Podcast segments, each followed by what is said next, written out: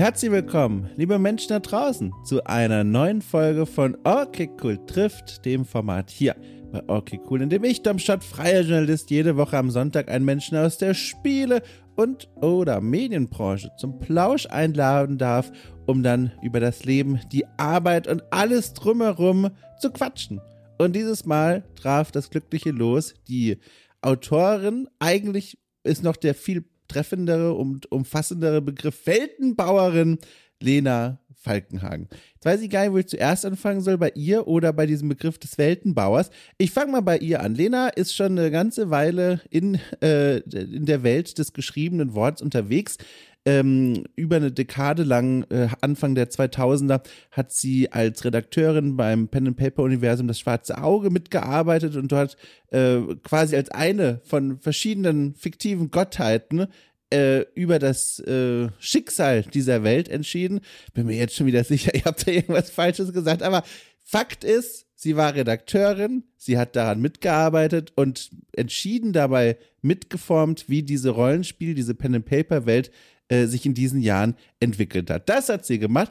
Sie hat aber auch Bücher geschrieben. Einige davon wurden auch mit Preisen ausgezeichnet und dotiert. Und äh, mittlerweile, zumindest in meiner Wahrnehmung, und so habe ich sie auch kennengelernt, in den letzten Jahren immer mehr, arbeitet sie auch in der Spielentwicklung mit, auch da wieder als Narrative Designerin oder eben als Autorin. Das heißt, sie denkt sich Geschichten, Charaktere, Quests und so weiter und so fort aus und arbeitet dann mit Entwicklerteams daran, die zu verwirklichen. Und auf diese Weise habe ich sie auch kennengelernt. Ich habe es in der Folge gar nicht thematisiert, aber ähm, während der Corona-Lockdown-Zeit gab es eine, ein Projekt, für das wir beide angefragt wurden mit noch einigen anderen äh, Menschen, ähm, aus dem ähm, verschiedene Spiele hervorgehen sollte. Im Grunde fast schon so eine Art Game Jam mit Bildungsanspruch. Und dort habe ich sie im Rahmen dieser Projektarbeit kennengelernt. Ähm, allerdings natürlich nicht persönlich, sondern damals ne, war man ja nur vor diesem PC und Monitor gesessen.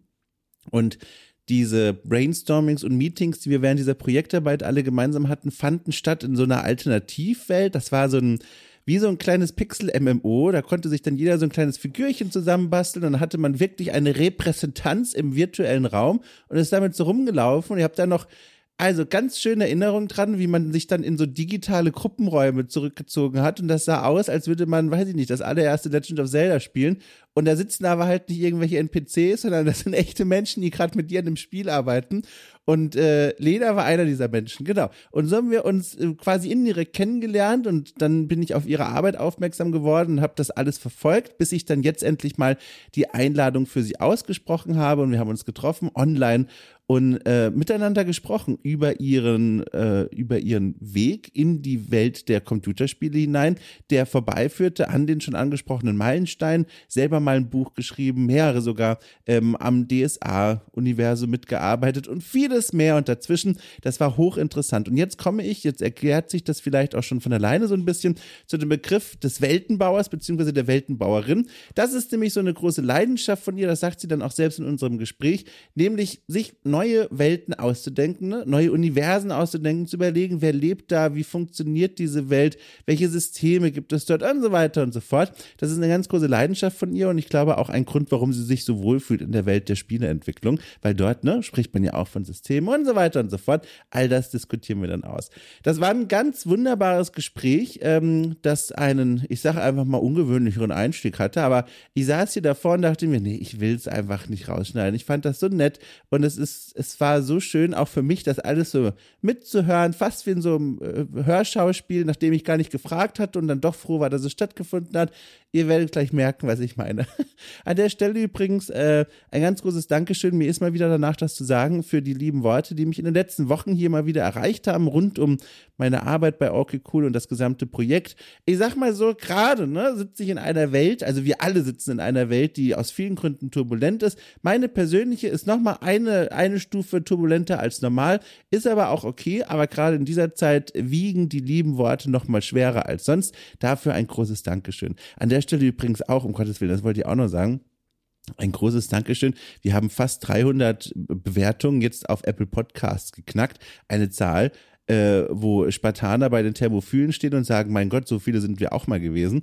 Ähm, so ein Quatschsatz. Naja, ihr wisst, was ich meine. Jedenfalls vielen Dank auch da, dass ihr da so aktiv diesen Podcast also überwiegend gut bewertet und den anderen Menschen empfiehlt. Äh, das ist alles ganz lieb und ganz nett und ganz toll. So. Ich will uns alle gar nicht so lange aufhalten. Das Gespräch war so cool, da steckte auch so viel thematische Bandbreite drin. Ich will jetzt hier nicht länger die Handbremse sein. Ich löse sie, trete die Kupplung, äh, drehe den Schlüssel um, äh, stelle fest, huch, der Kofferraum ist noch offen, drehe den Schlüssel wieder zurück, ziehe die Handbremse, öffne die Tür, gehe hinter das Auto, mach den Kofferraum zu. Aus dem Kofferraum blickt mir ein Sack Blumenerde entgegen, mir fällt ein, verdammt nochmal, ich wollte ja den Balkon mit Blumenerde befüllen äh, ärgere mich, während ich da am Kofferraum stehe, stelle fest, um Gottes Willen, ich stehe an der roten Ampel, das ist ja nicht meine verkehrsberuhigte Zone. Hinter mir beginnen die Autos zu hupen und ich in meiner Wut und Überforderung äh, mache bedrohende Gesten zu dem Fahrer hinter mir. Er steigt aus, ich stelle fest, um Gottes Willen, er ist sechs Meter breit und acht Meter tief. Er läuft auf mich zu, ich schätze kurz meine Chancen ab, denke, an David und Goliath, aber ich heiße nicht David und deswegen renne ich davon, lasse mein Auto einfach stehen und während ich mich in den Wald stütze, klingelt mein Wecker. also das ist jetzt ein bisschen, als wäre ich aus dem Fiebertraum aufgewacht. Äh, ich höre auf. Viel Spaß.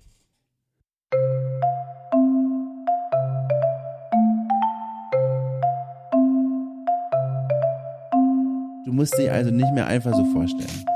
Okay, cool. Ich mache jetzt noch eine Sache. Äh, ich weiß nicht, ob du es eben gesehen hast. Äh, eine Freundin von mir hatte hier übernachtet. Ähm, dadurch steht hier die Gästematratze noch rum. Oh. Und ich werde das jetzt mal nutzen, weil ich äh, manchmal so auf Aufnahmen höre, dass ich so einen so so ein Hall habe. Ja. Und ich stelle diese Matratze jetzt mal gegen die Tür und in die Ecke. Jetzt bereue ich fast schon, dass die Kamera mittlerweile wieder aus ist. Siehst du? So. Jetzt ist hier die, ich weiß nicht, ob sich jetzt verändert hat. Ja. Aber ich habe jetzt eine Schranktür meines, meines Kleiderschranks, der hier steht, offen. Äh, ja. Und dann habe ich hier noch diese Matratze jetzt in der Ecke so. Und vielleicht ist der Schall jetzt ein bisschen besser. Du, apropos Geräusche, ich habe gerade durfte hören, einen wunderbar knarzenden Holzboden. Habe ich da richtig gehört? Ja. Sag mal, wie alt ist denn das Gebäude, in dem du dich befindest? Das ist ein Altbau. Ja. Der ist, ähm, warte mal, vielleicht ist das Kabel lang genug. Jetzt, jetzt ist die Kamera wieder an. Irgendwas steht okay, hier ich, auf dem Kabel. So, siehst du? Ach ja, ach ja, ich sehe Holzboden, aber es steht da jetzt nirgendwo eine Jahreszahl drauf. Nee, nein, nein, also das ist äh, sicherlich von, ähm, also aus dem 19. Jahrhundert, Ende des 19. Jahrhunderts, glaube ich. Oh, ähm, ja. Genau, und äh, das äh, ist nicht nur gut, sagen wir es mal so. Ja, das wollte ich nämlich Aber fragen, weil, weil hier die Wohnung äh, 1901 habe ich extra nachgefragt beim Einzug, weil ich das ja auch immer ganz interessant finde. Und dieser Boden, ne, zum einen kennt man's, gemütliches Knarren, es fühlt sich eigentlich jeden Tag des Jahres wie Weihnachten an, weil irgendwie diese Holzgeräusche so schön sind. Zum anderen aber, wenn du dann mal versuchst, heimlich von Punkt A zu B zu gehen, ist unmöglich, weil die ganze Wohnung macht dieses Das ist alles nicht so angenehm. Sag mal, Dom, äh, hörst du das auch? Ich habe jetzt hier, dadurch, dass ich an dieser Kamera gezogen habe, irgendwie so ein blödes Brummen. Nö, bei mir ist alles supi. Okay, und warum? Ach, jetzt irgendwie so. Jetzt ist es auch besser. Jetzt habe ich es abgestellt. Das hat mich gerade genervt. So. Weißt du, was ich ganz fantastisch finde? Ich merke, du bist mit der Welt von Okay Cool nicht ganz so vertraut, weil im Grunde waren wir schon im Gespräch. Oh. Und dann fängst du an, nochmal die Infrastruktur bei dir vor Ort zu verändern. Aber ist okay. Das ist ja so gedacht. Die Leute sollen tun, wonach ihnen ist. Das ist ja auch ein bisschen Spielplatz für die Gespräche. Ja, ja, ja. So, jetzt bin ich aber glücklich. Sehr gut. Äh, zu dem Boden. Nein, ich genau, da wollte ich, ich, genau, das wollte ich jetzt nicht loslassen, weil das möchte ich jetzt noch hören. Wenn du sagst, das ist nicht nur gut, woran denkst du denn da? Ähm, an die großen Löcher, die man mit einem Bohrer oder einem Nagel macht, wenn man versucht, ah. ein Bild ah. aufzuhängen in der Wand, ähm, weil dann immer der ganze Putz rauskommt. Ja. Ähm, und wir hatten die Situation in der Küche, wo auch Dielenboden ist, dass du im Endeffekt ähm, den Kühlschrank an eine ganz besondere Stelle stellen musstest, sonst hat die Dame im Geschoss unter uns einen Ach, extremen Krach gehabt ja. durch die Dielen. Und aber wenn der Kühlschrank an dieser einen besonderen Stelle steht, dann kannst du machen, was du willst. Sie hört unten nichts. Frag mich nicht, was das für eine Physik ist. Abgefahren. Da hast du auch schon direkt was gesagt, wo in meinem Kopf sofort ein Bild entsteht. Denn apropos Bild, du hast gerade von Bildern aufhängen gesprochen und sofort dachte ich mir, na klar, Autorin, kreativer Mensch, Input quasi auch von Bildern, die sie wahrscheinlich in absurder Vielzahl umgibt. Aber ich frage einfach mal, bist du ein Mensch, der viele Bilder herumhängen hat oder bevorzugst du lieber diese unschlagbare Leere von der weißen Wand? Nee, ich mag Bilder an der Wand. Ähm, wir haben bei mir im Flur, Ja. ähm, habe ich von meinem Vater geerbt. Da haben wir Oh. äh, sechs äh, sogenannte, ähm, ach Gott, wie heißt denn das? Ähm, konkrete Poesie von Tim Ulrichs aufgehängt. Oh, das das ist googeln. ein äh, Grafikkünstler aus den 70er, 80er, 90er, den mein Vater sehr toll fand und ich ihn im Nachgang auch sehr schön finde. Ähm, das sind also konkrete Poesie, es sind so Kunstwerke aus Buchstaben und Worten. Ah. Ähm, und das liebe ich sehr, weil es eben die, diese beiden Disziplinen, Wort und Ja. bildende Kunst, so verbindet. Und äh, da, also das ist in unserem Flur. Ich habe hier ein paar Poster, ein paar Bilder, ähm, auch Fotos von Freundinnen äh, Mhm. hängen. Und im Wohnzimmer fehlt noch ganz vieles. Also ich liebe Bilder, aber ich bin sehr schlecht darin, sie aufzuhängen. Das ist leider die Wahrheit. Ja, sehr gut. Das Problem kenne ich auch. Und wie hast du es, wenn ich fragen darf, wie, wie löst du diesen, diesen Gegensatz so ein bisschen? Im Augenblick hängen viele provisorische Poster. Stark, sehr gut. Und äh, die nächsten Gänge, die ich immer, weil ich sehr viel unterwegs bin, äh, vor mir herschiebe, die nächsten Gänge stehen an, ähm, Bilder rahmen zu lassen. Und Ja. dann, dann der nächste Schritt wäre, sie aufzuhängen. Ja. Und ähm, da ist ein, ein Bild drin äh, in diesem Gebinde, das noch gerahmt oder aufgehängt werden muss, das ich sehr schätze. Das ist ein Bild von Kat Menschig, ähm, die, glaube ich, auch fürs Zeitmagazin äh, so, so Grafiken macht und die auch mit Volker Kutscher ähm, Bildbände von Der nasse Fisch, also dieser Romanserie gemacht hat, die die Grundlage für ähm, Babylon Berlin geworden ist. Ach Quatsch, ja. Ja, genau. Und die haben Bildbände zusammen gemacht, eben über diese 20er Jahre Romane. Ähm, da habe ich auch ein paar von. Also Kat Menschik muss auch noch hier an die Wand zum Beispiel. Ich habe eine Weile lang mit Tesa-Stripes experimentiert, um Ja. diesen Respekt vor Hammer und Nagel und vor allem dem Altbauwänden zu umgehen. Und das hat exakt so lange gut geklappt, bis ich meine Leidenschaft entdeckt habe für so alte äh, Bilder mit diesen schweren Holzrahmen und die man so auf Flohmärkten und so findet, ne, so Landschaftsmalerei und und so so so so Sachen im Stile der alten Künstler ähm, und der alten Meister. Und das ist, äh, das ist nichts, was ein Tesa-Stripe gerne hält, habe ich dann gemerkt. Auch das, die Praxis hat mir es dann vor Augen geführt, beziehungsweise vor Ohren, als nachts dann plötzlich als ein Rums hier machte und da eine wirklich große Hängung plötzlich am Boden lag. Die Nachbarn standen kurz darauf auch vor der Tür. Jedenfalls habe ich mich jetzt an die Welt des Hammers und des Nagels herangewagt und kann genau das bestätigen. Deswegen muss ich so lachen, was du gerade gesagt hast. Die Wand kommt dir quasi freundlich entgegen, sobald du sagst, naja, ich versuche mal den Hammer hier reinzustopfen. Ja, das bringt mich auch zum Gamen zurück. Das Ja. ist ja der Grund, der uns so ein bisschen zusammengebracht hat. Ich habe mir hier ähm, eine wunderschöne Installation neulich mal gekauft äh, aus farbigen Spiegeln in Form von Pac-Man und den Geistern. Ja. Es fehlen sogar nicht mal die Punkte dazwischen, die man aufsammeln kann.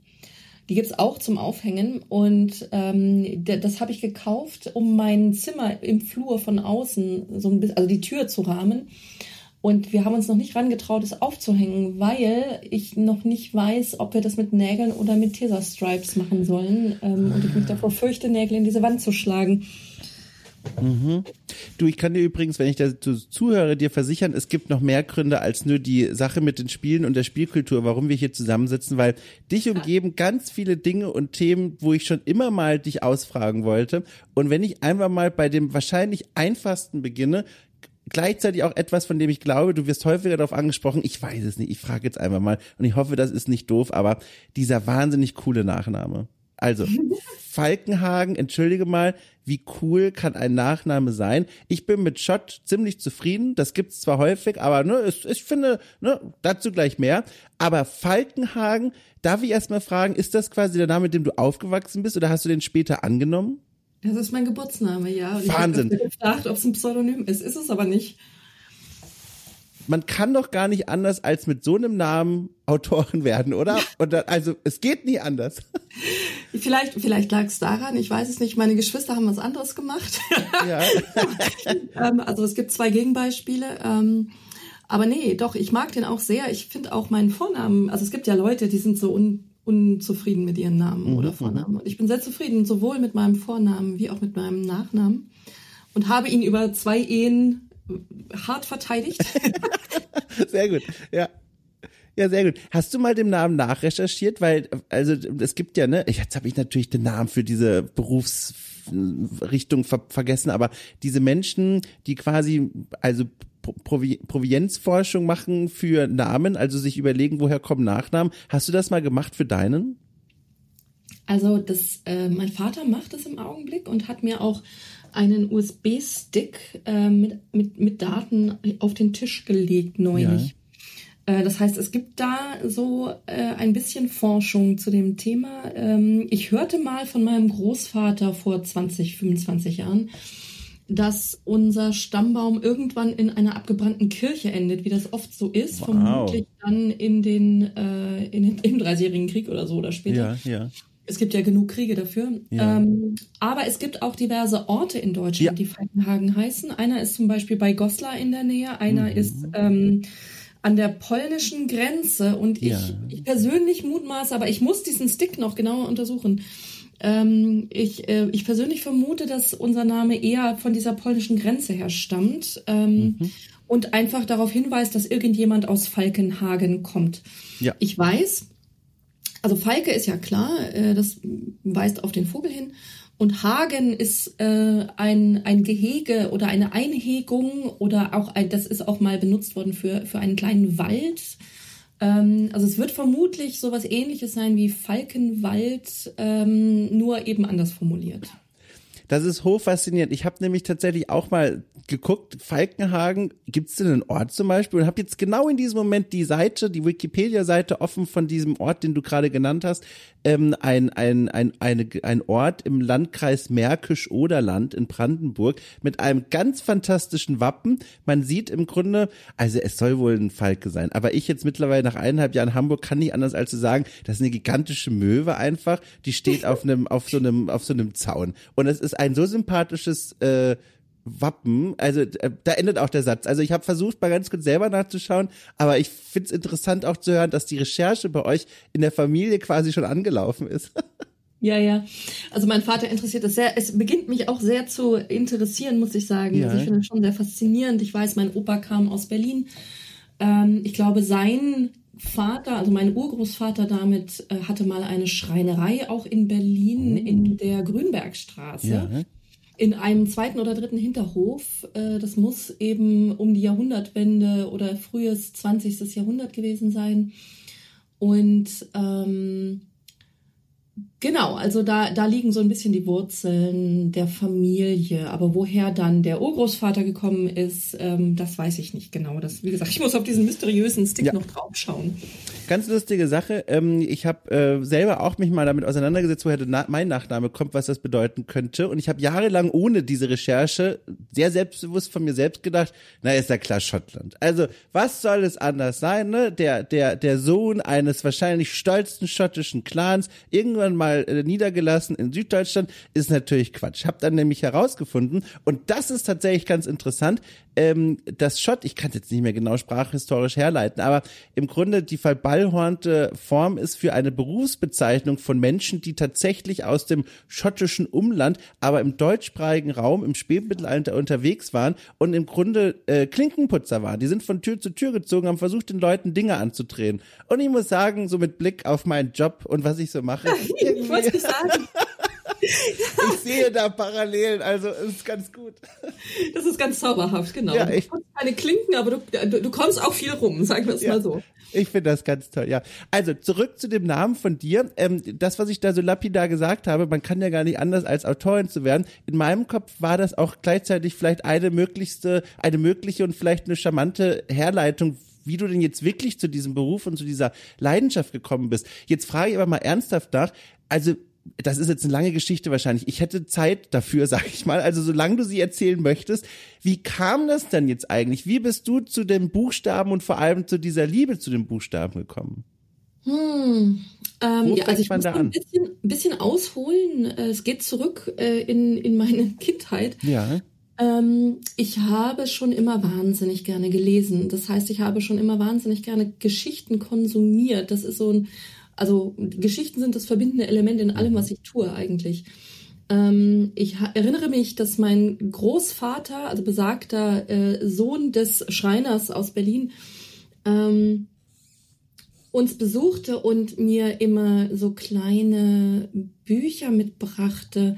Ich weiß, ich konnte lesen, seit ich vier bin. Das sagt meine Mutter immer. Also mit vier Jahren habe ich angefangen zu lesen. Und so mit fünf, sechs äh, musste er mir angefangen haben, mir diese Bücher mitzubringen. Und das war Pitje Puck, der, ich glaube, eilige Briefträger. Pitje Puck. Und äh, das waren so kleine, comichafte Bücher mit aber mehr Text als jetzt nur Comicblasen. so ein bisschen Geschichten, Kinderbücher eben oder Kinderhefte. Und die habe ich verschlungen. Jedes Mal, wenn er kam und mir diese Bücher mitbrachte, das konnten gar nicht genug sein, habe ich mich in den, ähm, den Lehnsessel zurückgezogen. Äh, das, das war so einer äh, mit, ähm, mit Bügeln unten. Ich, mir Oh ja. Gerade nicht ein, so ein Ich hab's vor Augen. Ja, ja, Ne? genau. Ähm, und dann habe ich da drin gesessen und habe diese Bücher gelesen und eine halbe Stunde später, mein Opa war immer ganz enttäuscht, eine halbe Stunde später hatte ich sie durch und habe gefragt, ob es denn noch mehr davon gäbe. Und äh, ich springe mal vor, als ich elf Jahre alt war, haben mich drei Bücher sehr geprägt. Das waren ähm, Bram Stokers Dracula, also Horror. Das war äh, J.R.R. Tolkiens Herr der Ringe, bevor es cool war und verfilmt wurde. ähm, und das dritte war, und das, jetzt wird's ein bisschen abstrus, ähm, das war Thomas Manns äh, Felix Krull. Okay. Also auch eher eins seiner gefälligeren Bücher und Ja. nicht, nicht ganz so tiefgängig wie Der Zauberberg oder so. Aber diese drei Bücher haben mich so fasziniert, äh, dass ich angefangen habe zu lesen wie ein Pflug und mich äh, in, äh, innerhalb von einem Jahr, glaube ich, dann durch die, die Kinderabteilung, Jugendbuchabteilung der Bibliothek in Celle, wo ich herstamme, äh, durchgepflügt hatte. Und äh, elf Jahre ist insofern auch ein relevantes Alter, weil ich da angefangen habe, Rollenspiele zu spielen. Also tatsächlich hat mich das Spielen zum Schreiben gebracht, nämlich über das Erzählen von Geschichten im Tischrollenspiel. Äh, das war das schwarze Auge damals, wie für viele von uns. Und ähm, das Rollenspiel ist mir bis heute erhalten geblieben. Ähm, das Erzählen kam dann dazu, also automatisch erstmal als, als Spielleiterin des Rollenspiels und später dann im Alter von 19, 20, 21 mit dem Schreiben von Geschichten. Und über das Schwarze Auge, ähm, da habe ich dann äh, Ulrich Kiesow kennengelernt, die Redaktion des Schwarzen Auges kennengelernt. Äh, also Ulrich Kiesow ist der Erfinder des Schwarzen Auges. Ähm, und da habe ich dann im Endeffekt die ersten Kurzgeschichten und Romane für die Veröffentlichung in diesem Universum geschrieben. Und von da an ging es dann weiter. Faszinierend. Hast du, wenn du jetzt nochmal zurückschaust, trotzdem auch schon als Teenagerin oder so, auch dann da schon mal so angefangen, ne, so die ersten, weiß ich nicht, mal eine Geschichte zu schreiben, sich mal zu gucken, ne, wie würde sich das denn anfühlen, so irgendwie mal was hinzukrakeln. Gab's denn da was schon? Also ganz viel über das, was man im Tischrollenspiel so macht, nämlich Charakterbeschreibungen Ah, okay. und Mhm. Hintergrundgeschichten.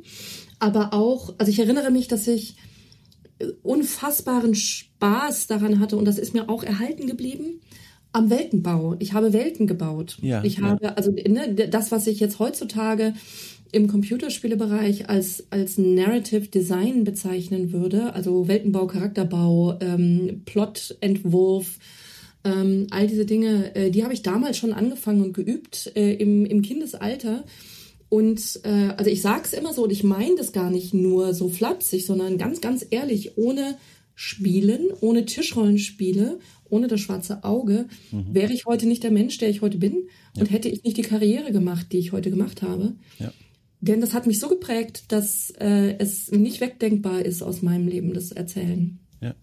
Äh, Dazu kommen wir gleich nochmal. Ich habe aber so spezifisch auch nachgefragt, weil mein Gott, Ich habe nämlich, ich habe das nämlich gemacht und das Schlimme ist, ich habe darin, das sind so, das ist das, was die jungen Menschen heute cringe nennen. Wenn ich so zurückdenke, ich ja. falle vom Stuhl, weil ich es nicht fassen kann, wie unangenehm das war, was ich da geschrieben habe als Teenager. Voller Ambition, ne, natürlich der bekannteste Autor der ganzen Welt zu werden und das ist so unangenehm, weil die Ambition kam zusammen mit einem ganz besonderen Umfeld, wenn ich an die erste Leseprobe, sage ich mal, denke oder Schreibprobe, ähm, nämlich, Achtung, ich hole halb weit aus, aber es lohnt sich hoffentlich vielleicht. Ich habe ähm, ministriert. Ich musste ministrieren, süddeutsche Sozialisierung, blieb mir gar nichts anderes übrig, bin ab zwölf Jahren zum, zur Kirche gelaufen ne, und habe dann, bis ich 18 war, äh, da mindestens jeden Sonntag um neun Uhr morgens bin ich da rumgestanden, habe Lichter durch die Gegend getragen, aus der Lesung vorgelesen und so weiter und so fort. Das heißt, ich war auch da umgeben von so, mh, hm, ich sag mal, Monumentalliteratur im Sinne von, beim Pfarrer in der Sakristei standen Bücher rum wie Das Leben von Jesus. Also so nicht Bücher, die so ne, Anekdoten sich rausnehmen, sondern den Anspruch haben, in einem Band alles zu sagen und auf eine Weise, wo auch kein Zweifel mehr übrig bleibt, ob es nun war oder so nicht. Und mit diesem Einfluss im Hinterkopf und meiner Ambition, einfach Dinge zu schreiben, habe ich dann, ich werde es niemals vergessen, ich saß mit 13 oder was von dem doofen Word 97 oder was das war und habe dann angefangen zu schreiben, ein Buch mit dem Titel Die Geschichte der Menschheit. also, ich wollte ein Sachbuch schreiben über die Geschichte der Menschheit. Und ich weiß auch noch, Kapitel 1 habe ich angefangen. Ähm, und dann habe ich aufgehört damit. Und das ist zum Beispiel höchst unangenehm. Das teile ich jetzt hier auch, glaube ich, zum ersten Mal. Ich habe von dir noch kein Geräusch gehört. Ich hoffe, du, du hast nur gute Worte dafür übrig. Jetzt lasse ich eine kurze Pause für dich. Äh, du, du warst kurz weg, äh, leider. Nein! Ähm, ja. Ach Gott, das genau gehört. Aber ähm, na, ich habe auch eine Cringe, also Cringe-Geschichte weiß ich nicht. Äh, ich habe Gedichte geschrieben äh, in meiner äh, Oberstufe. Auch schön. Ja, ähm, bestimmt nicht gute. Ich kann sie nicht wiederfinden. Das ist vielleicht auch besser so. Ich erinnere mich, dass ich die mal meiner, ich glaube damals Deutsch- oder Religionslehrerin, die ich sehr schätzte, zum Lesen gab und nie eine Rückmeldung gekriegt habe. Das heißt, heißt vielleicht auch was. Also ich bin auf jeden Fall, bin ich keine Lyrikerin geworden heutzutage und ähm, dann war das gerade so ein bisschen wie eben. Ich habe noch eine zweite Schreibprobe. Kann ich? Ich versuche es jetzt mit der zweiten nochmal äh, zu dir mhm. durchzutrinken und die zweite. Die, es wird jetzt doch schlimmer. Pass auf. Jetzt sind wir so im Alter von 16 und da habe ich Bertolt Brecht für mich entdeckt und vor allem Bertolt Brecht die Keuner-Geschichten. Fantastisch für all jene, die es da draußen nicht kennen. Quasi geradezu gleichnisförmig eine fiktive vielleicht Figur des Herrn Keuners, der durchlebt mehr oder weniger mal abstruse, also Alltagsmomente möchte ich fast sagen, und reagiert dann manchmal auf eine Art und Weise drauf, dass man davor sitzt und sich denkt, das kann doch nicht wahr sein, er kann das doch nicht ernst meinen. Und dann in diesem, das kann er doch nicht ernst meinen, beginnt dann das Nachdenken des Lesers oder der Leserin und dann zieht man daraus Weisheiten für das Leben. Und ich fand die Geschichten so toll, Achtung, dass ich angefangen habe, eigene Keuner-Geschichten zu schreiben.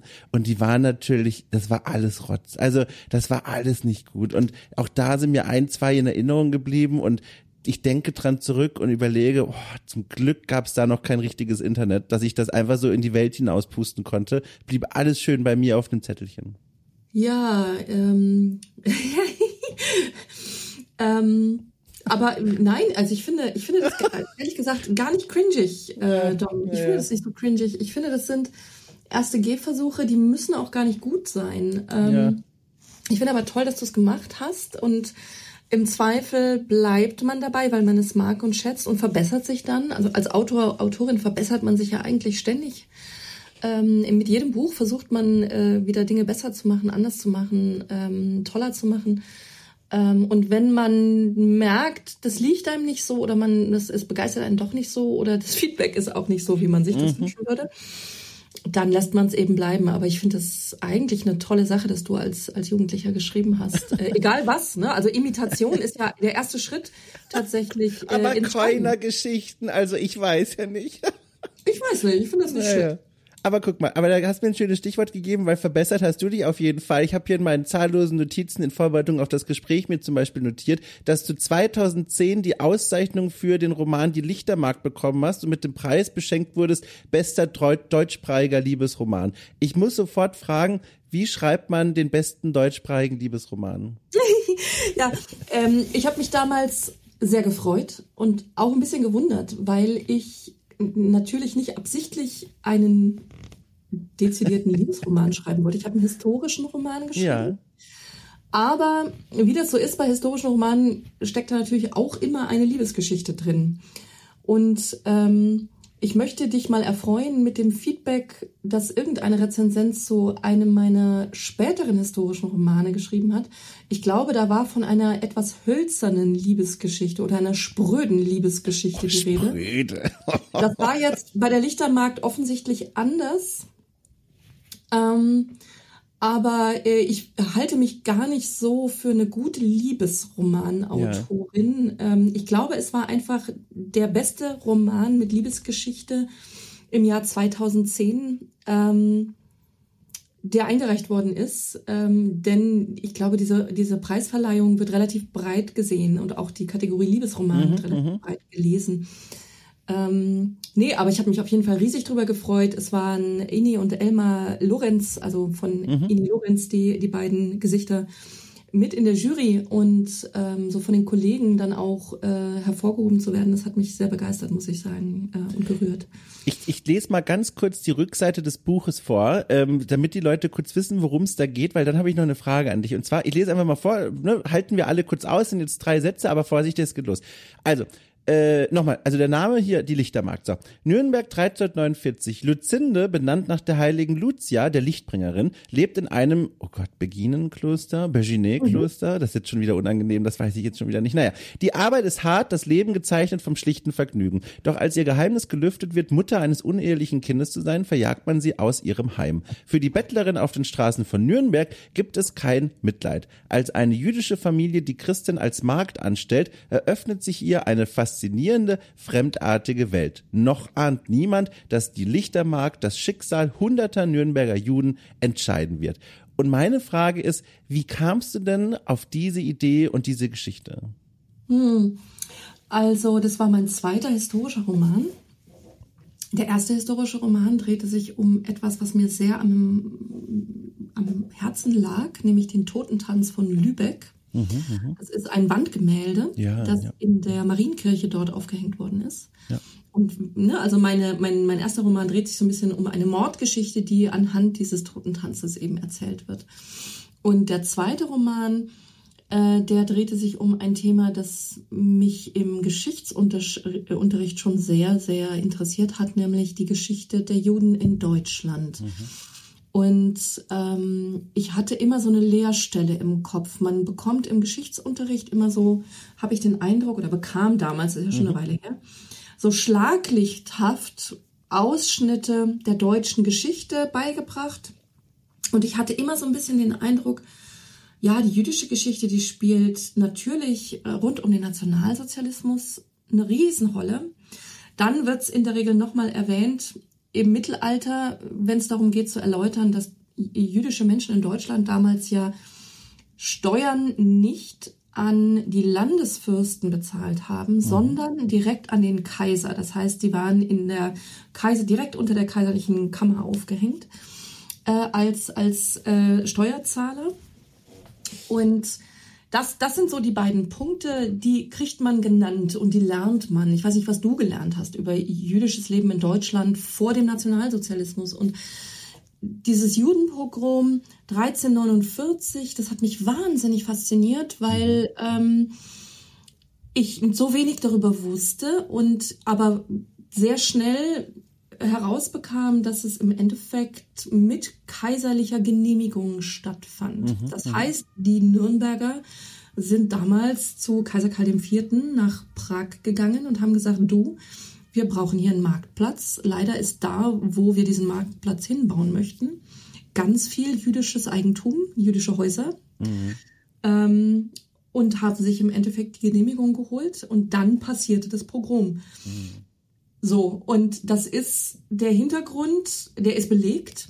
Den habe ich tief recherchiert und über diese Recherche ist, habe ich die Lücken gefüllt über auch jüdisches Leben in Deutschland, sicherlich gar nicht alle, aber plötzlich ergab dieser ganze Kontext so Sinn in meinem Kopf. Mhm, mhm. ähm, und all das Wissen aus der Schule fiel an seinen Platz.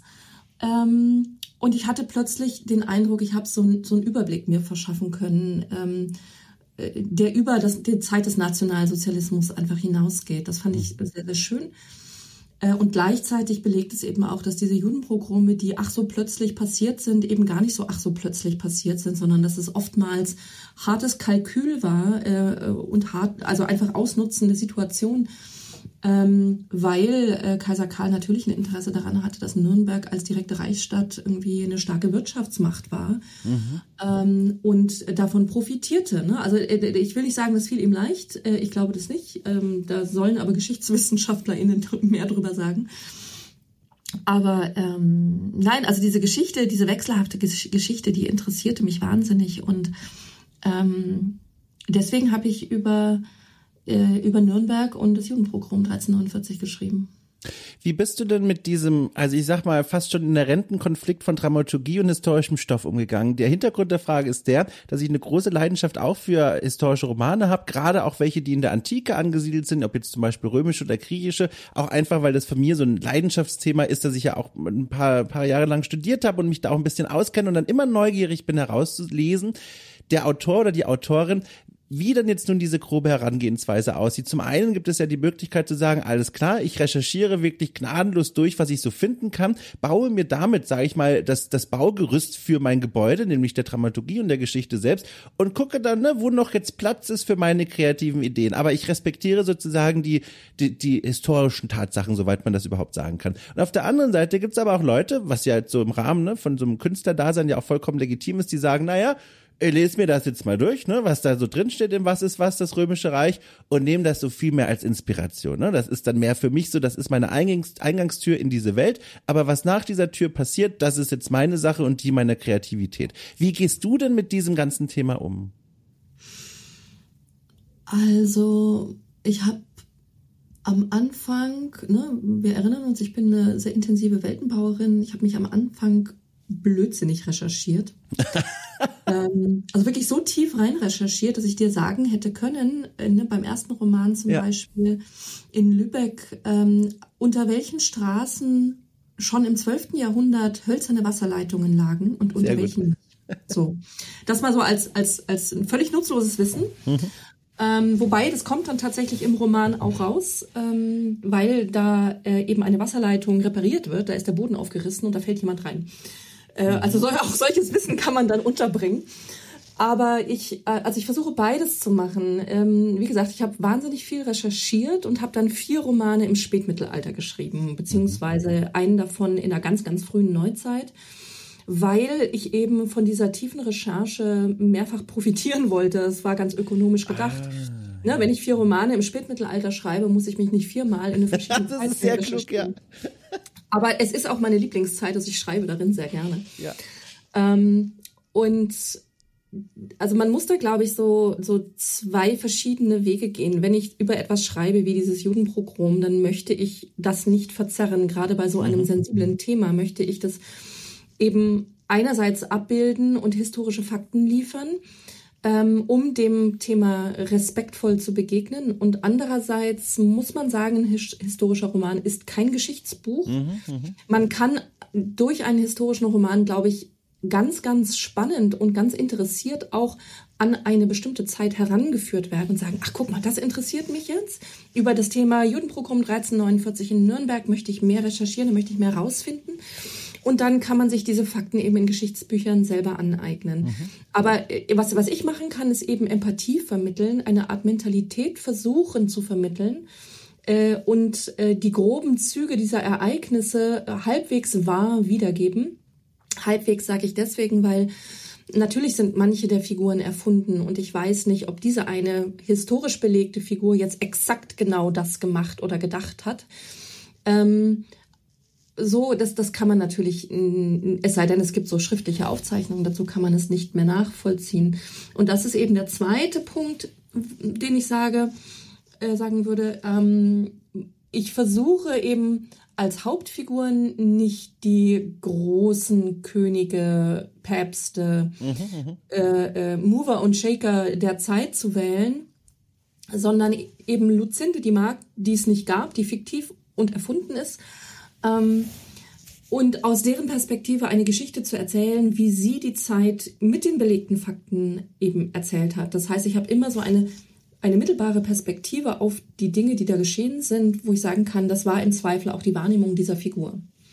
Das heißt jetzt wiederum nicht, dass man nicht, ne, es gibt ja auch sehr gute Beispiele, die Päpstin zum Beispiel oder ähm, äh, jetzt die Romanserien über, keine Ahnung, König Artus, der sowieso nicht so gut belegt ist, oder andere Könige, ähm, die, die tatsächlich aus der Perspektive dieser, dieser Herrscher geschrieben sind.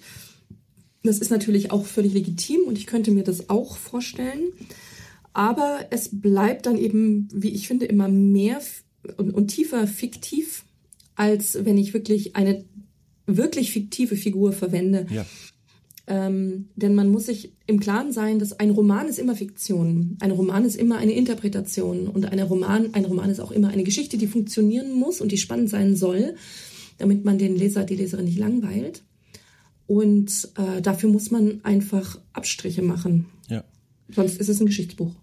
Was ich so faszinierend finde, auf der anderen Seite gibt es eben einen Teil deines Werks, der dreht sich dann, wie gesagt, also ausschließlich eigentlich um fiktive Welten und Geschichten und damit spiele ich so ein bisschen auf deine Tätigkeit an, die ich nachlesen konnte und die, also ich finde es ja wahnsinnig spannend. Du warst, also ne, Blutgrätsche, sobald ich hier was Falsches sage, aber du warst ähm, von 1994 bis 2011 beteiligt am, und dann benutze ich das Wort, das du so gerne sagst, am Weltenbau der Weltaventurien. Also das, das, dieser Welt aus der, aus dem Kosmos vom Schwarzen Auge, dem großen Pen-and-Paper-Spielsystem.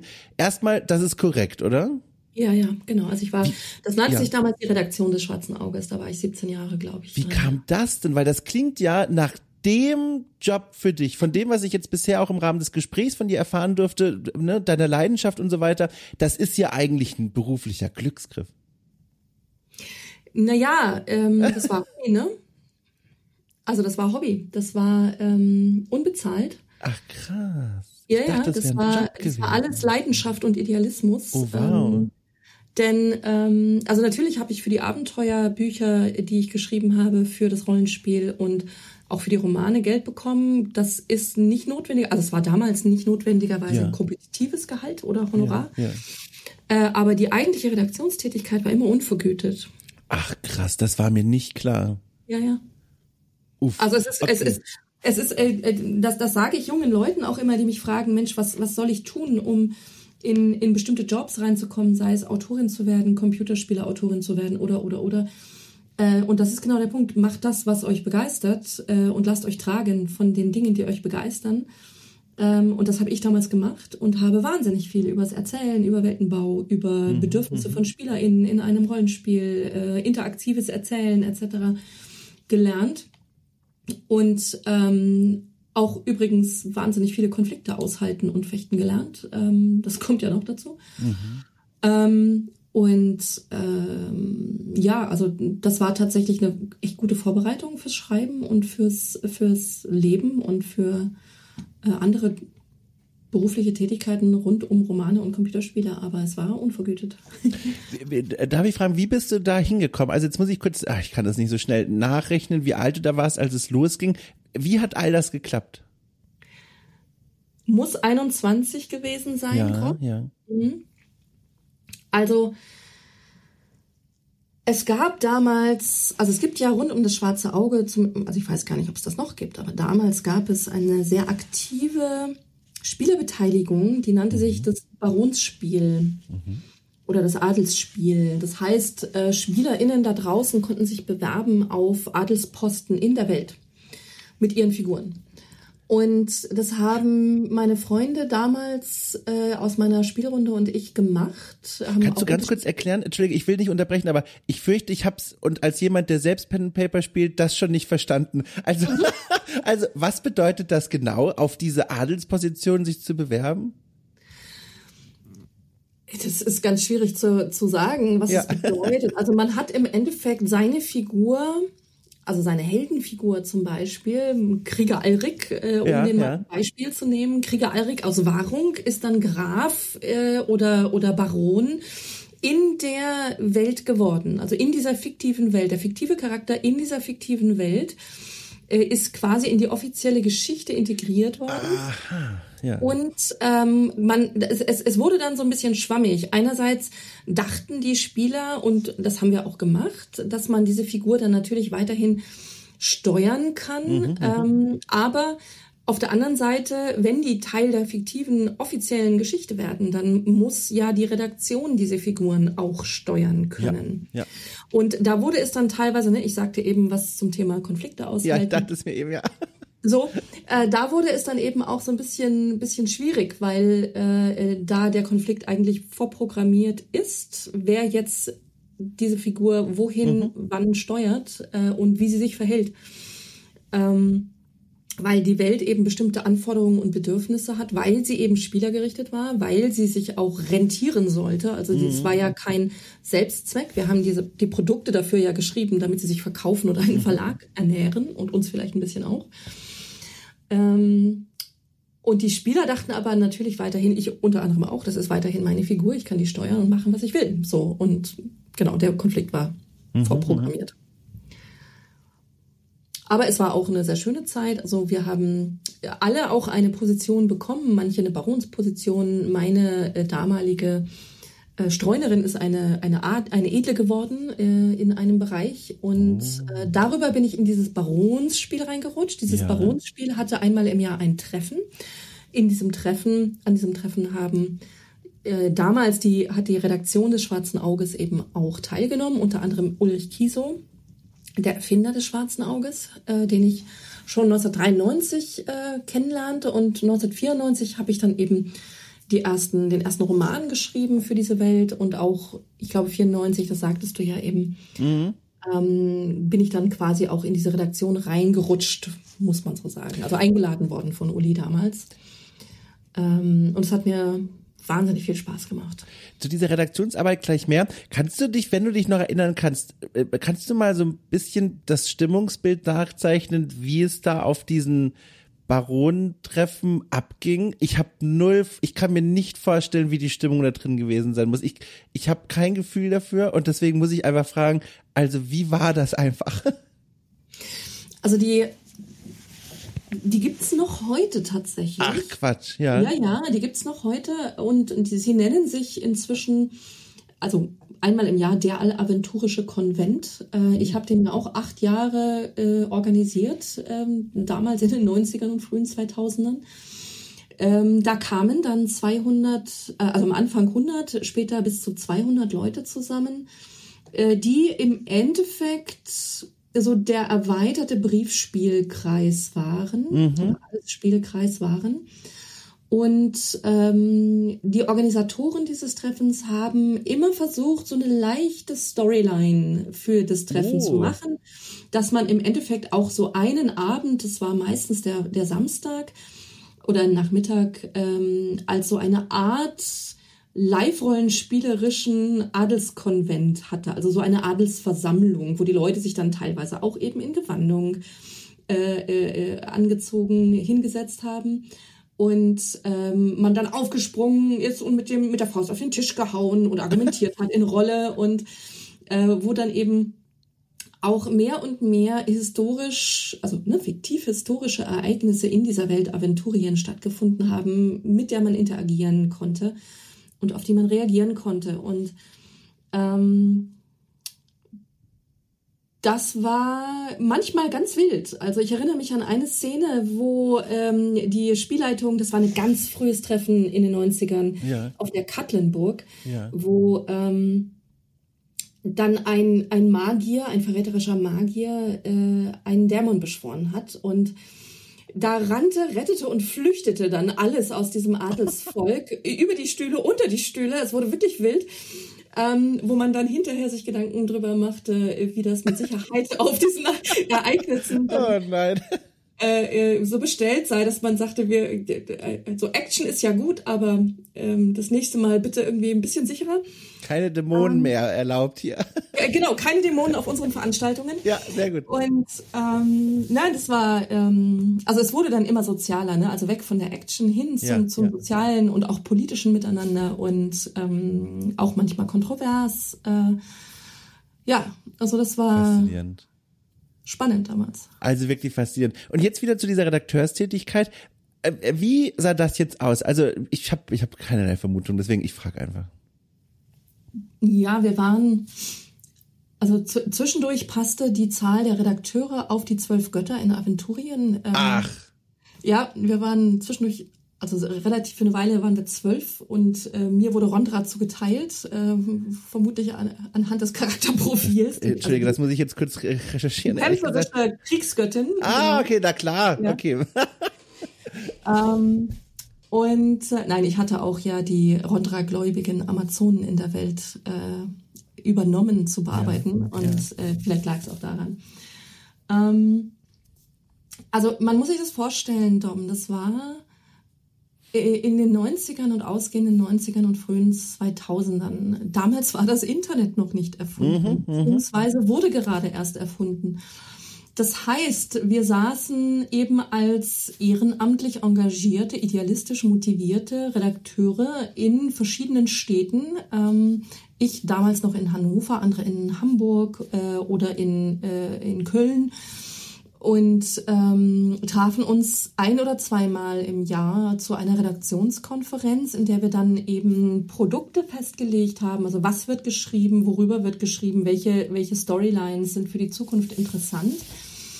Ähm, und äh, dazwischen wurde nur telefoniert und Briefe geschrieben. Und ich war schon immer eine schlechte Briefeschreiberin.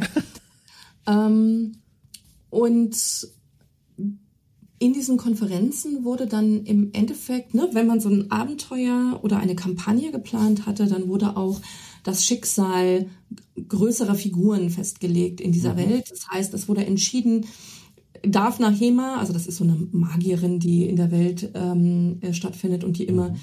äh, so ein bisschen so ein Deus Ex Machina war. Mhm. Ähm, darf Nahema hier vorkommen? Nein, darf sie nicht, ähm, weil äh, die eine Hälfte der Redaktion findet Nahema gut, die andere findet sie blöd. Ähm, und was machen wir mit den anderen Figuren und äh, wie entwickelt sich äh, zum Beispiel ähm, äh, ja, die Simjala-Kampagne, die wir geschrieben haben, mhm. oder das Jahr des Feuers und, und, und. Genau, also das sind so zwei der großen Kampagnen aus der Welt, äh, die ähm, dann tatsächlich eigentlich jeder kennt. Ähm, und wenn ich fragen darf, wie verargumentiert man dann sowas? Also wird dann argumentiert aus der Logik der Spielwelt heraus oder wird argumentiert aus dramaturgischen Gründen oder eben wieder mit diesem Gedanken, naja, muss ich ja auch verkaufen, Leute. Ich stelle mir das zwischen zwölf Leuten, vielleicht manchmal sogar mehr, wahnsinnig schwierig vor, dass dann am Ende alle sagen, so machen wir das. Ich habe das mit den, mit den Konfliktthemen vorhin erzählt, oder? Oh Mann, oh Mann, oh Mann, oh Mann. Nein, es war wild, es war wild. Also man muss sich vorstellen, ähm, es war ein, äh, ein, ein Raum unterm Dach in der Gerrikusstraße in Düsseldorf, wo Uli ja. Kiso damals wohnte.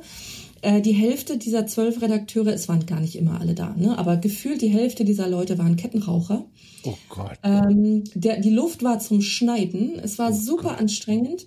Ähm, und wir waren alle Charakterköpfe, die eine ganz, ganz feste Meinung hatten und ja, ganz fest davon überzeugt waren, dass sie genau wussten, was das Beste ist. Und dann wurde dazwischen verhandelt. Und da wurde manchmal dramaturgisch argumentiert, da wurde manchmal sehr persönlich argumentiert, weil man oder Dramaturgie mhm. benutzt, um mhm. eine persönliche Argumentation zu verkleiden. Ähm, und äh, da wurde natürlich dann auch weltenimmanent äh, schlussendlich, das ist das Beste für Aventurien oder das ist am spannendsten zu spielen, wurde auch ja. eben argumentiert, genau. Ähm, aber ja, das dauerte lange bis spät in die Nacht und ähm, danach war ich zumindest immer fix und fertig. Mhm. Also einerseits wegen des Zigarettenrauchs und andererseits, äh, wenn man sich mit zehn Charakterköpfen streitet, dann äh, ist das anstrengend. Aber es war auch sehr, sehr lehrreich. Jetzt habe ich ja schon gesagt, von 1994 bis 2011. Das ist einfach eine beeindruckend lange Zeit. Also erstens vor dem Hintergrund, was du gerade beschrieben hast, also größten Respekt, dass du das einfach auch ausgehalten hast. Das ist ja trotz aller kreativen Freude und so. Also das ist einfach nicht einfach. Zum anderen frage ich mich, wenn du es erzählen magst, warum endete denn deine Zeit dann dort?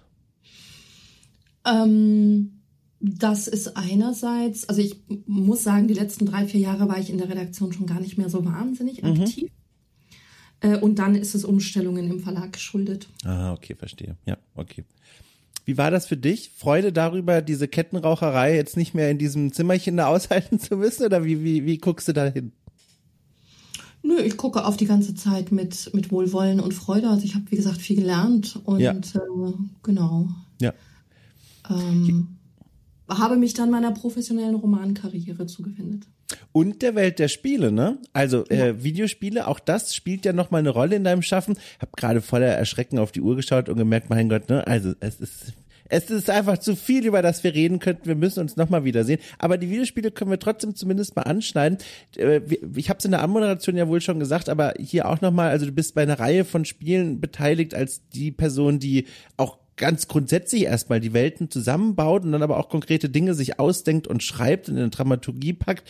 Wie kam denn das eigentlich? Also wie bist du in diese Branche reingekommen und empfandest du das als schwierig, da Fuß zu fassen oder war das durch deine Qualifikation, die du da ja schon hattest, einfacher?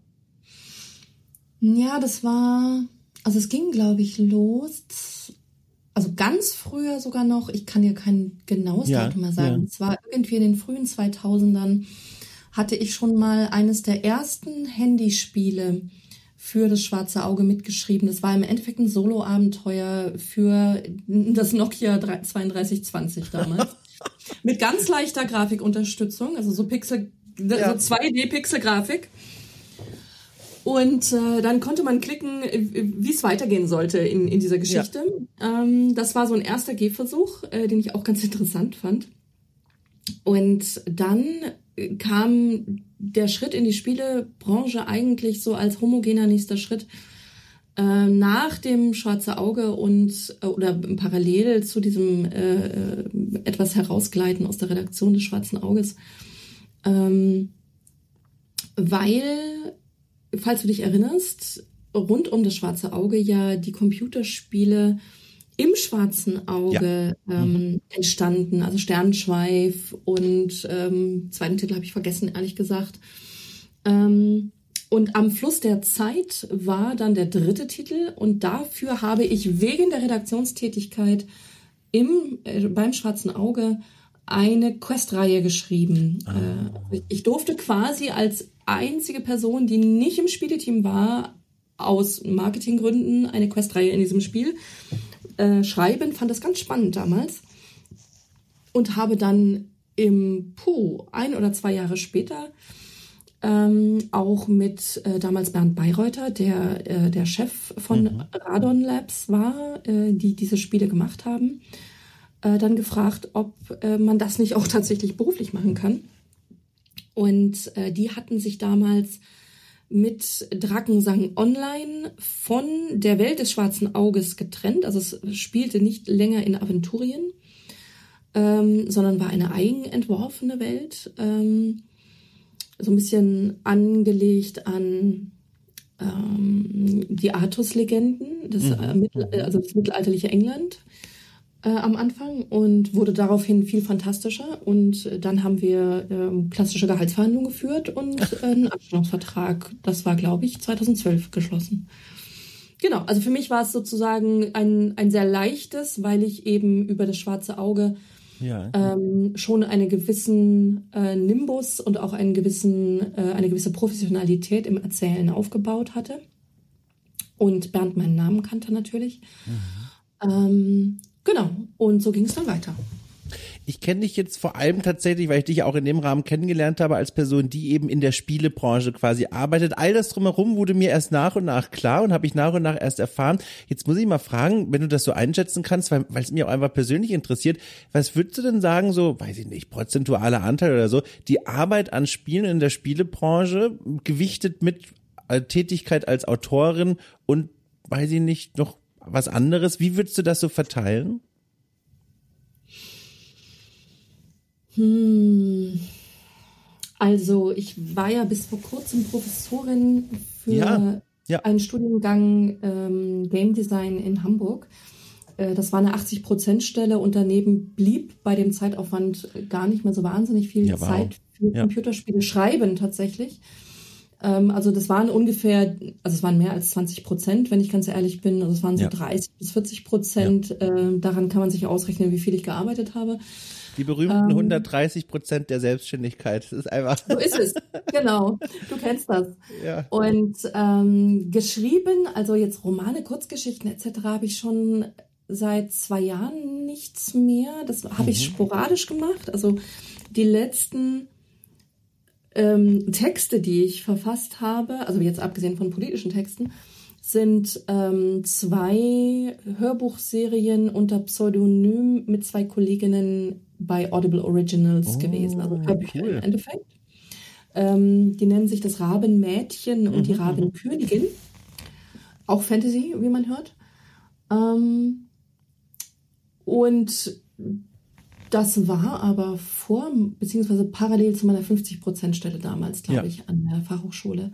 Ja. Genau. Ähm, also ne, das, das Schreiben war damals, war es so 50 Prozent ungefähr. Jetzt ist das Schreiben eher 0 Prozent und Ja. das Designen von Welten für Computerspiele ist auch jetzt ein bisschen zurückgegangen, weil ich viel reise und viel Vorträge und Workshops und so mache. Ja. Und ähm, nächstes Jahr werde ich aber wieder schreiben. Ja. Mein lieber Kollege Thomas Finn äh, und ich haben ja fürs Schwarze Auge damals die Semiala-Kampagne eben zum Spielen geschrieben. Das ist eine Fortsetzung der Phileason-Saga von Bernhard Henn damals Oh, gewesen. Ja. Mhm. Und Bernhard hat ja eine zwölfbändige Romanserie bei äh, Random House daraus gemacht. Und äh, Tom und ich schreiben jetzt eben auch eine Romanserie, allerdings im Piper Verlag, äh, über diese Kampagne. Nächstes Jahr und übernächstes Jahr. Wenn du das nächstes Mal äh, Bernhard Hennen oder wie ich ihn nenne, Herr Hennen, weil ich kenne ihn nicht, äh, triffst, ähm, sag ihm gerne ein Dankeschön, dass er diese Die Elfenreihe geschrieben hat. Ich Ja. äh, gehört absolut, also gleichzeitig auch die Leute da draußen, Empfehlung für euch zu den schönsten Stücken Fantasy-Literatur, die ich jemals gelesen habe. Also ohne Witz die Charaktere, der Plot, der sich da über die Bände hinwegzieht. Ich fasse es nicht, wie gut diese Bücherreihe ist. Nur am Rande. Das freut ihn bestimmt zu hören, werde ich ihm gerne weitersagen. Ähm, das ist ja auch die Reihe, mit der er damals groß geworden ist. Ja. Also richtig, richtig groß. Ja. Bernhard gehört ja so zum, zum Dreigestirn der Fantasy-Autoren in Ja. Deutschland. Ähm, und ist eben über das schwarze Auge damals ein, äh, ich, ich will nicht sagen alter Kollege, aber ein liebgewonnener, langjähriger Kollege. genau. Ja, äh, aber genau, zurück nochmal jetzt aber zu dir. Äh, warum ich auch gefragt habe, war, um dann anschließend fragen zu können, weil mich auch das sehr interessiert, wie würdest du denn die Prozente gerne verteilen auf diese verschiedenen Arbeitsfelder, wenn jetzt Geld keinen Wert hätte? Also nicht, nicht im Sinne von ne, Inflation, sondern ist egal. Wir sind eine Gesellschaft ohne Geld, wir gehen der Leidenschaft nach. Wie würdest du das denn arrangieren? Oh Gott, das ist schwierig, weil ich so viele Dinge so gerne mache. Ähm, also, ich mag die Art von Computerspielen, für die ich im Augenblick sehr Mhm. stark angefragt werde, wahnsinnig gerne.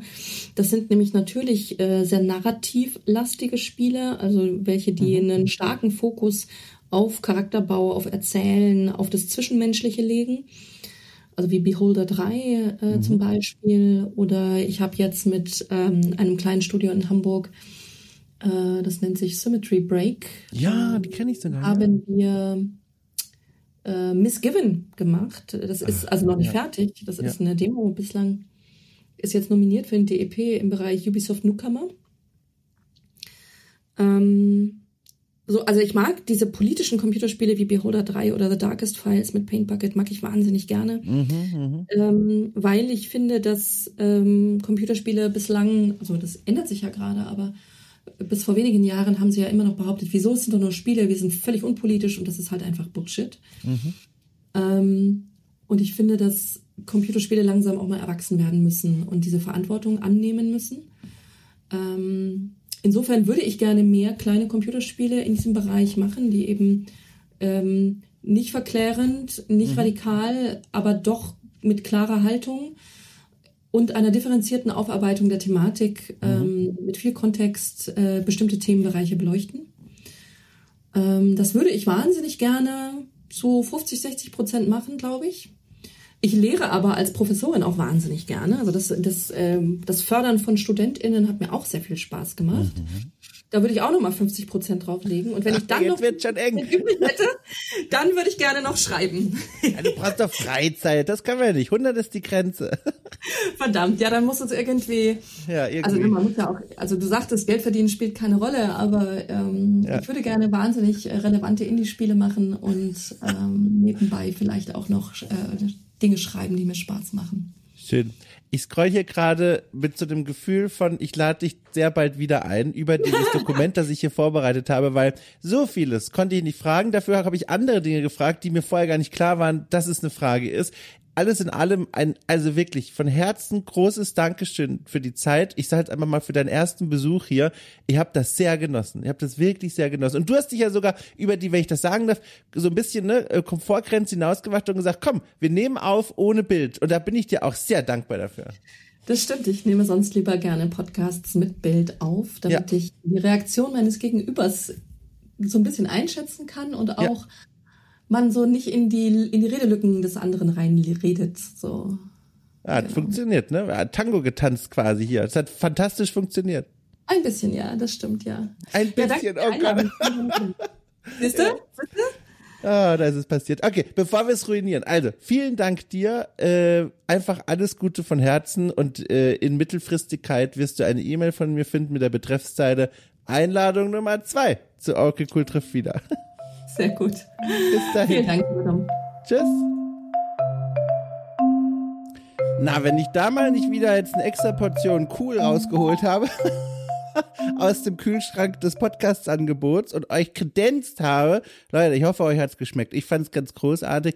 Wenn dem so ist, kleiner Hinweis, neben den schon eingangs erwähnten Möglichkeiten, diesen Podcast bei verschiedenen Podcast-Plattformen zu bewerten, gibt es außerdem die Möglichkeit, dieses Podcast-Projekt mit Geld zu werfen, genauer gesagt mit einem kleinen 5-Euro-Schein. Das ist nicht nur ein schönes Dankeschön äh, für meine und unsere Arbeit hier, sondern vor allem auch für euch. Ne? Man muss ja gar nicht so selbstlos sein. Ihr bekommt dafür ja schon wieder was zurück und zwar den kompletten Premium Premium Podcast äh, Katalog von Okay Cool, in dem es eine ganze Reihe von Podcast Formaten gibt, die ich gemeinsam mit Lea Irion und Rainer Siegel bestreite, produziere und in die Welt hinausreiche voller Liebe und Leidenschaft. Leute, guckt euch mal an, ist verlinkt in der Folgenbeschreibung, 5 Euro, dann seid ihr dabei in einer, möchte ich einfach mal sagen, schöneren Medienwelt.